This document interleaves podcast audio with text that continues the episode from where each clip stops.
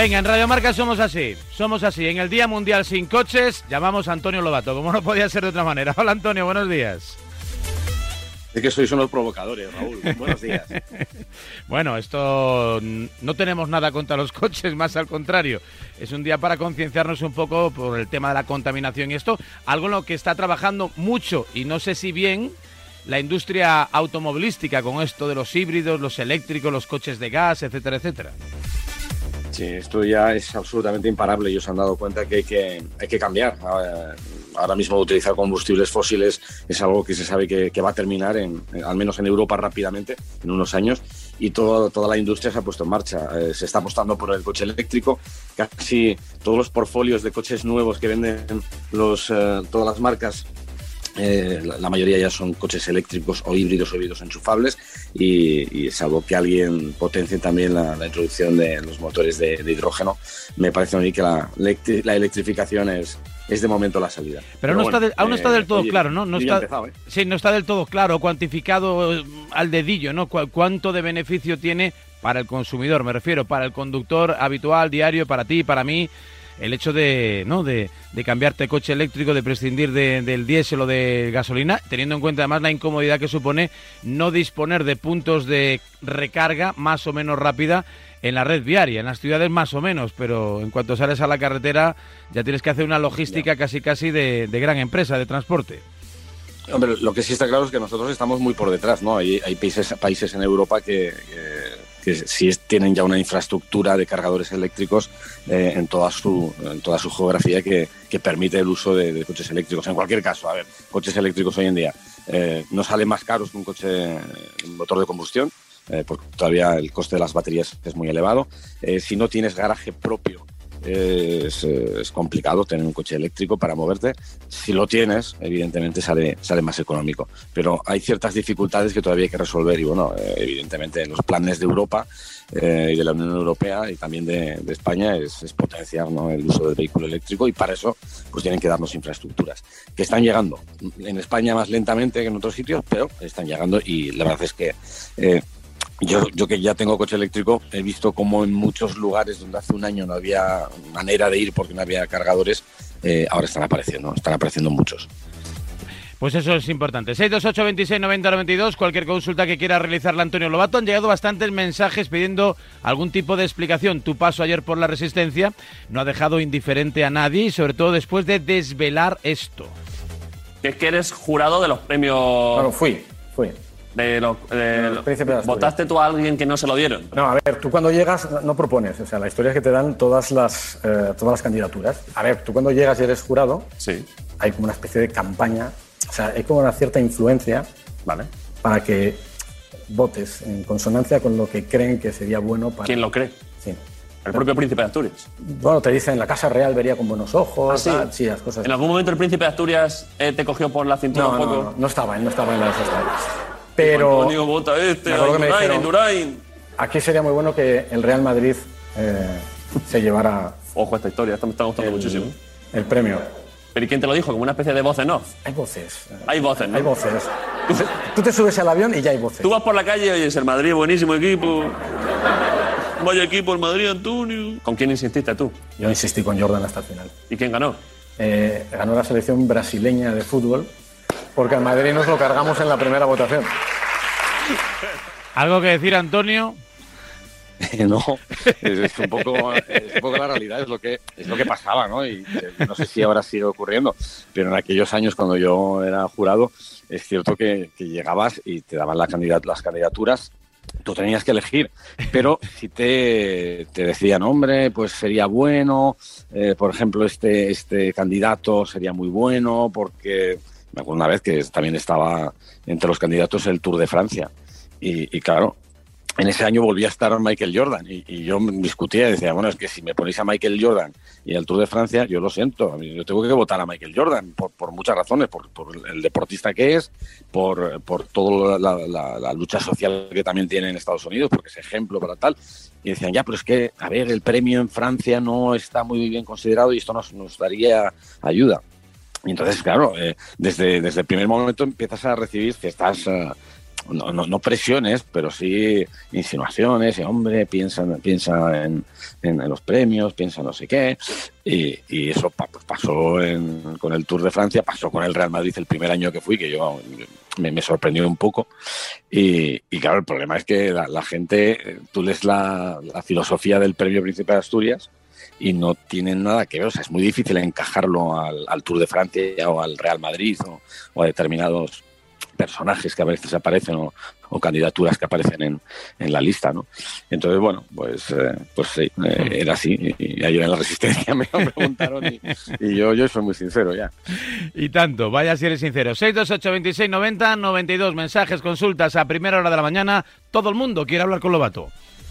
Bueno, pues aprovechando que hoy está Lobato, preguntarle a ver si esta guerra suicida que tienen Verstappen y Hamilton si va a desbocir el campeonato o si por contra eh, puede ser un aliciente más para los aficionados y bueno, pero bueno, estaría bien que al menos acabaran alguna carrera, ¿no? Venga, un saludo. un saludo. Eh, a ver, yo, yo, creo que mientras esto no vaya más y no se produzca en situaciones parecidas a la de Silverstone, que fue peligrosa, también la de Monza fue peligrosa, pero bueno, afortunadamente Lalo eh, salvó a, a, Luis Hamilton y también es verdad que el accidente en Italia fue, fue a baja velocidad. Eh, esto es muy bueno para, para el espectáculo. Eh, a ver, estamos en la mejor temporada de los últimos tiempos y, y, al espectador le viene muy bien, a los equipos no tanto porque se están gastando pasta en reparar coches que no veas. Y me imagino que el grado de tensión que hay ahora mismo no, no, no interesa a los equipos, ¿no? Pero esto para nosotros para el deporte en sí creo que es, eh, es muy bueno. Eh, que esta rivalidad continúe, que esta adrenalina y esta testosterona que se está eh, vertiendo en cada carrera nos viene, nos viene muy bien. Y, y yo creo que de alguna forma la, la, tensión y los roces que hemos visto van a decidir el campeonato y de hecho puede que lo hayan decidido ya, ¿no? Ha, ha habido muchos momentos en los que no ha, no ha podido puntuar eh, Max Verstappen porque, porque ha tenido incidentes con, con, los hombres de Mercedes. Y de hecho, la gran pregunta que hay ahora mismo para Rusia es si Max Verstappen va a cambiar motor en Rusia o, no. Todo va a depender de, de, la clasificación que haga el sábado. Eh, con lo cual, ese accidente de Silverstone hizo que tiraran a la basura un motor y ahora mismo están pendientes de, de, ver cuándo cambian. Y Red Bull insiste, tenemos que penalizar en algún gran premio. Con lo cual sí me parece que es un factor que, que va a ser importante. No sé si decisivo, pero muy importante a la hora de decidir quién gana el campeonato. Bueno, pues trabajo, evidentemente, para para los ingenieros y para los responsables del equipo para que precisamente esa penalización penalice, valga la redundancia, lo menos posible en esta apretadísima pelea por ser el próximo campeón del mundo de la Fórmula 1. 8 y 18, siguen llegando mensajes. Oye, mi pregunta era sobre Carlos Sainz. El año pasado era el líder de su equipo indiscutible y con respecto al equipo al que se ha cambiado, Ferrari, pues iba mejor en la clasificación y además se le veía con más posibilidades. Había hecho un segundo que pudo haber hecho primero.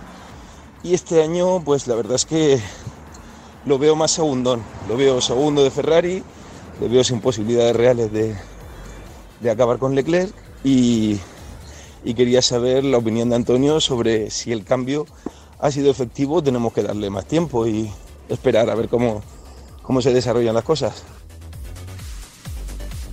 Vale, eh, a mí me gustaría, eh, me gustaría hacerle esta pregunta a Charles Leclerc. Y estoy convencido que si esta pregunta que tú has formulado, que, me parece muy interesante, si se le hiciéramos a Charles Leclerc, que no nos daría la respuesta correcta. Y Charles Leclerc en el primer Gran Premio en Bahrein ya dijo, caramba, que cómo aprieta Carlos. Eso fue en el primer Gran Premio, cuando había llegado a un, a un equipo en el que Charles Leclerc llevaba ya dos años compitiendo y, donde era todo nuevo para, Carlos y donde se adaptó al coche a una velocidad increíble. Y, y solamente recuerda lo que ha tardado Ricciardo en adaptarse al McLaren. Eh, y, y, recuerda lo que, ha, lo que ha sufrido también Fernando para regresar y adaptarse al Alpine. Eh, Carlos lo hizo muy rápido, no del todo, porque él mismo dice que todavía este año es un año de transición. Y así todo, eh, si, si, repasamos lo, que ha ocurrido a lo largo de, de la temporada, eh, ha estado en los puntos en todas las carreras, excepto en dos. Ha hecho dos podios, ha hecho segundo en Mónaco y, y ha hecho eh, tercero en, en Hungría. Eh, y ha estado por delante de, Charles en, carrera, bueno, al menos en la clasificación del Mundial, eh, durante bastante tiempo y están muy, muy pegados, están muy próximos. Es verdad que en clasificación de sábado eh, Charles le está, le está, está machacando, ahí sí que está muy por encima, pero es normal, eso ya es buscar la centésima y en ese sentido, si no te sientes cómodo con el coche, es mucho más complicado. Pero desde mi punto de vista, bueno, no solo mi punto de vista, el punto de vista del paddock en general, es que eh, el mejor, el más rápido en adaptarse a una nueva situación ha sido Carlos y que eh, si este año está yendo como está yendo en un coche que no es fácil, que no es rápido, eh, el próximo año puede dar muchísima guerra. Yo, creo que el, único pero de Carlos han sido los sábados. y en los dos últimos, además, no, no, ha colaborado mucho tener un accidente fuerte antes de llegar a la clasificación. Pero a pesar de los pesares, eh, creo que lo está haciendo francamente bien este año, francamente bien, y yo creo que Leclerc está preocupado y tiene razones para estar preocupado. Seguimos, 8 y 21, 7 y 21 en Canarias, 628 26 90 92, WhatsApp abierto, Lobato responde aquí en A Diario en Radio Marca. Buenos días, Radio Marca, Lobato. A ver, yo personalmente lo del coche eléctrico me parece muy bien, pero vamos, creo que al final inventarán la manera de que nos gastemos lo mismo que con un diésel o un gasolina. Lo tengo más que claro. Por mucho que digan que ahora la electricidad, que no sé qué. Porque de hecho, si hay algo que ahora mismo no está, la electricidad es barata. Veremos a ver. Pero yo creo que al final inventarán la manera de cobrarnos lo mismo. ¿Tú qué opinas? seguro. Eh, eso es seguro. Lamentablemente, eso es seguro. Y todas las ventajas que ahora mismo, eh, por ejemplo, yo tengo con un coche eléctrico, eh, puedo utilizar aquí en Madrid el Busbao sin, sin, ir con dos personas, puedo aparcar gratis en, en, zonas azules y verdes de Madrid. Eso, eso evidentemente va a desaparecer. me imagino que cuando ya los coches eléctricos sean sean legión, pues ya el, el permiso de circulación, que ahora es gratis, pues tampoco va a ocurrir. Y me imagino que el precio de la, de la electricidad pues eh, subirá, ¿no? Y entonces las tarifas que ahora tenemos de, coches eléctricos para promocionar el uso de coches eléctricos y también para que vayan ganando clientes las, las empresas que distribuyen electricidad, pues me imagino que ya no serán tan ventajosas. Eh, es, es normal. Cuando haya más demanda, eh, de, ese tipo de combustible que es la electricidad, que ahora mismo demandamos muy pocos conductores, pues cuando todo el mundo lo pida, pues evidentemente subirá. Está, eso está cristalino. No nos cabe ninguna duda, un clavo nos lo meterán, ya verás, ya verás cómo sí. Eh, mensajes, consultas, Lobato responde.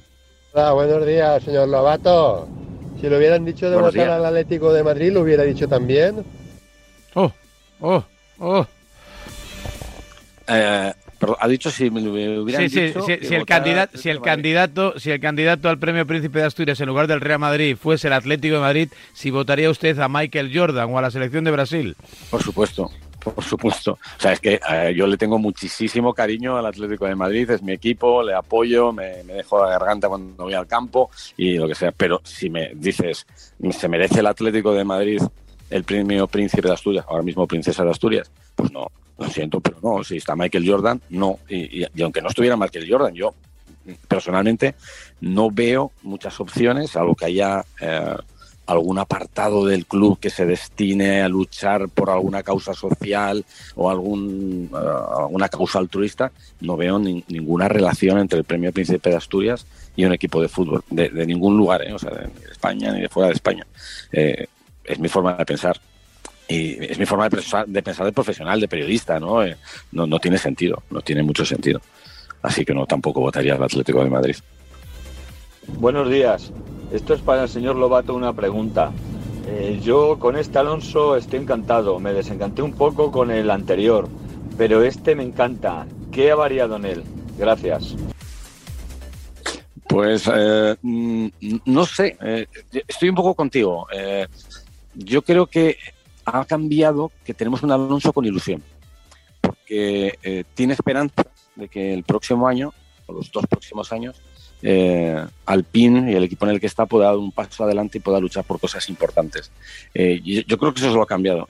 Cuando estaba en los últimos años en, en McLaren, eh, esos años de, de, sufrimiento, veía que no, no, no había avances, que no, no, había salida, que pasaba el tiempo y él no tenía ninguna, ninguna opción de luchar, ¿no? Y lo peor que le puede ocurrir a un tío que es, eh, es un ganador nato es que afrontes una carrera sabiendo que no vas a poder luchar, ni siquiera luchar por, por, puntuar, ¿no? Y durante los años de McLaren ocurrió muchas veces. Y ahora ya te digo, yo creo que ha recobrado la ilusión, se siente fuerte, se siente cómodo, eh, ve que, que, a pesar de, la edad que ya tiene, eh, puede competir de tú a tú en, en, ocasiones con, con, los grandes y que solo le falta un coche. Entonces está ilusionado y yo creo que eso es, es básico para, para, Fernando y para cualquiera de nosotros, ¿no? Cuando tenemos un objetivo y tenemos una opción, una meta y la tenemos puesta delante de nuestros ojos ahí en el futuro cercano, pues nos ilusionamos y seguramente que rendimos mucho más, ¿no? Y eso es lo que le está pasando a Fernando. Venga, rematamos. Un par de mensajes más. Buenos días, Raúl, Antonio. Buenos días. Eh, hay una cosa que necesito que Antonio explique porque, porque me tiene loco. Por favor, explica el out of context de Castelldefels en Montmeló. Eh, socorro, no sé a qué se refiere. No, yo tampoco. ¿Qué es el out of context de Castelldefels en Montmeló? No lo sé, no lo sé. Eso, lo del out of context era como una cuenta, ¿no? Una, que eran como rarezas de pero no sé qué vinculación tiene Castelldefels con Montmeló. Si nos puede mandar un mensaje clarificando, pues encantados de que Antonio dé su opinión, o su información, o su versión, o su interpretación de los hechos. Venga, cerramos. Último mensaje para Antonio Lobato, los miércoles aquí en A Diario en Radio Marca. Buenos días, Radio Marca. Bueno, para preguntarle a Lobato, primero, si ya se empieza a ver eh, algún favorito sobre el año que viene en la Fórmula 1, bueno, más que ver a escuchar. Y ya que estáis hablando del Premio Príncipe de Asturias, eh, que yo creo que lo merece a posteriori, pero igual que está diciendo de las presiones, el año que ganó Alonso el, el, premio, eh, la verdad es que Fernando pues fue cuando explotó, estaba luchando por el título, creo, pero todavía no tenía ninguna carrera hecha. Ahora sí creo que debería hacerlo, pero ¿no crees que fue precipitado? Vale, la, primera pregunta se me ha escapado porque me he quedado con la segunda. Eh, voy con la segunda. Eh, bueno, en el año 2005, que yo por cierto no estaba jurado, eh, me llamó la fundación y me dijeron, oye, si Fernando recibiera el premio, si vendría a recogerlo. simplemente queremos saber eso porque es una condición indispensable saber que los candidatos van a venir a recoger el premio. Y me lo pidieron como, como condición, ¿no? Entonces yo hablé con Fernando y dije, oye, Fernando, tú si te dieran el premio, eh, ¿considerarías ir a recogerlo? Dice, hombre, ¿cómo no voy a ir a recoger ese premio? Sí. Y dice, pero me lo van a dar a mí. Y, pues no lo sé, eh, van a debatir. Debatieron, eh, el jurado decidió dárselo a Fernando por las razones que fueran. y, bueno, pues al final se, lo llevó él. sí es, es, cierto que no tenía todavía el, el título mundial y que salió bien, porque de no haberlo conseguido quizá hubiera sonado un poco extraño, ¿no? Eh, pero, pero era importante, yo creo, para la fundación, pues es un poco la, imagen de Fernando, de salir desde, desde, desde abajo, la lucha de su familia, la, lucha de, de, una familia que, que, era una familia normal, sin, sin, grandes eh, eh, cantidades económicas en, en, su banco, que con un talento descomunal podía mostrar que se puede llegar, ¿no? que se pueden conseguir grandes hechos. Eh, insisto, salió bien porque ganó el título, ¿no? Y eso yo creo que cerró cualquier tipo de suspicacia o de, o de controversia, pero, pero si no hubiera ganado sí que hubiera quedado un poco, quizá prematuro. Pero bueno, oye, salió bien y, y, la verdad es que eh, fue bonito ver a un asturiano como él eh, recoger el premio porque además era una imagen de, de, juventud, de lucha, de talento, que yo creo que también es muy inspiradora. ¿no? De eso no me cabe ninguna duda. La primera parte de la pregunta tenía que ver con si se atisbaba ya, si se podía intuir algún tipo ah, de favorito. El próximo año. Bueno, eh, no, siempre lo dicen, no, hasta que no pongan los coches en la, bueno, en la carretera, en los circuitos, pues difícil saber quién ha atinado, ¿no? Con la tecnología, los diseños, etcétera. Imposible. Ahora mismo todo el mundo puede pensar que son los mejores. Lo, lo, lo fastidiado normalmente de estas historias es cuando pones el coche en la pista con los demás y ves que los demás corren más, ¿no? Entonces ahora mismo no, ahora mismo lo, único que tienen son las maquetas, están dentro de los de los eh, túneles de viento, están trabajando con los superordenadores, haciendo simulaciones de, aerodinámicas, pero es muy difícil todavía, no puedes comparar. Eh, hay que esperar a que pongan los coches en, en la pista, en los primeros test de, de la pretemporada del año que viene, y ahí descubriremos, eso va a ser la caja de los sustos. Ahí algunos se asustarán y otros dirán, caramba, caramba, que cuidado que hemos acertado. Y ahora mismo no sabemos quiénes son. Antonio, el próximo miércoles más, líder. Venga, un abrazo. Hasta la próxima semana con Antonio Lobato, que llevaba semanas sin coger el coche y el otro día se quedó tirado en la carretera. Sí, le pasó, sí.